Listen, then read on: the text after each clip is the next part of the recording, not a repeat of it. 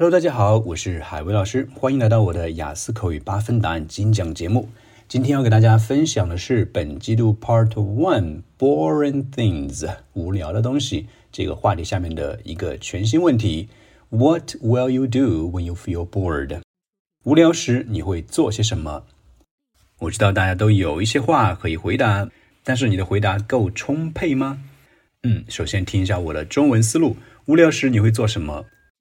和我的大多数同龄人一样，当我无聊时，我会拿起我的智能手机，开始刷微信和微博。这通常会立即赶走我的无聊。